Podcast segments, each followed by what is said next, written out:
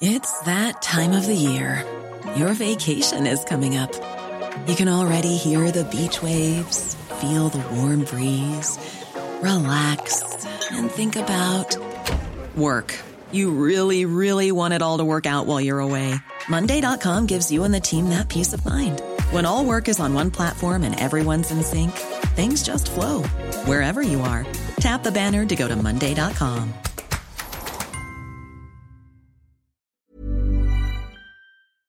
Bonjour, voici les actualités info bref de ce jeudi 27 avril. Le ministère québécois de l'immigration s'apprête à alléger les critères d'accès au programme d'expérience québécoise pour inciter les étudiants francophones à rester au Québec après leurs études. En 2020, Québec avait au contraire resserré les critères d'admissibilité à ce programme et allongé les délais pour que des étudiants et travailleurs temporaires francophones puissent obtenir un permis permanent. La réforme de 2020 a fait chuter le nombre de demandes soumises par des étudiants étrangers francophones. Il est passé de 5 465 en 2020 à 2 268 l'an dernier, une baisse de presque 60 le gouvernement fédéral a présenté son plan pour les langues officielles. Ce plan augmente de 50% le budget consacré à protéger et promouvoir les deux langues officielles qui sont dans les communautés où elles sont en situation minoritaire, soit le français hors du Québec et l'anglais au Québec. Ce budget est maintenant équivalent à 800 millions de dollars par an. Le ministre québécois de la langue française, Jean-François Roberge, a souligné que le plan fédéral comportait des mesures intéressantes pour les communautés francophones hors du Québec, mais il déplore que le plan ne prévoit aucune mesure pour protéger le français au Québec.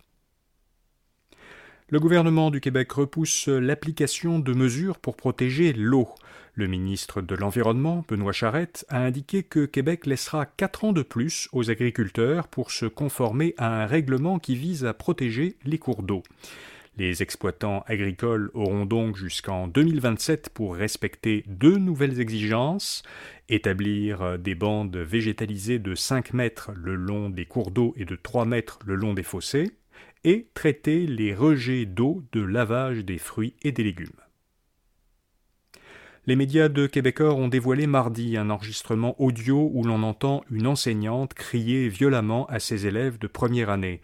À la suite de cette publication, le directeur de l'école primaire concernée à Sainte-Marc-sur-le-Lac, dans les Laurentides, a été suspendu de ses fonctions. L'enseignante avait, elle, été suspendue la semaine dernière. Selon le Journal de Montréal, une enquête policière est en cours et deux plaintes de parents d'élèves ont été retenues contre l'enseignante, une pour voie de fait et l'autre pour intimidation. Et puis le président chinois Xi Jinping s'est entretenu par téléphone hier avec le président ukrainien Volodymyr Zelensky. C'est la première fois que les deux hommes se sont parlé depuis le début de la guerre en Ukraine. Selon le gouvernement chinois, Xi a dit à Zelensky qu'il souhaite favoriser les pourparlers de paix entre l'Ukraine et la Russie.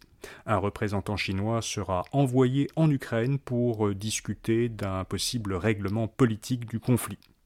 De son côté, Zelensky croit que cette conversation téléphonique favorisera le développement des relations entre les deux pays.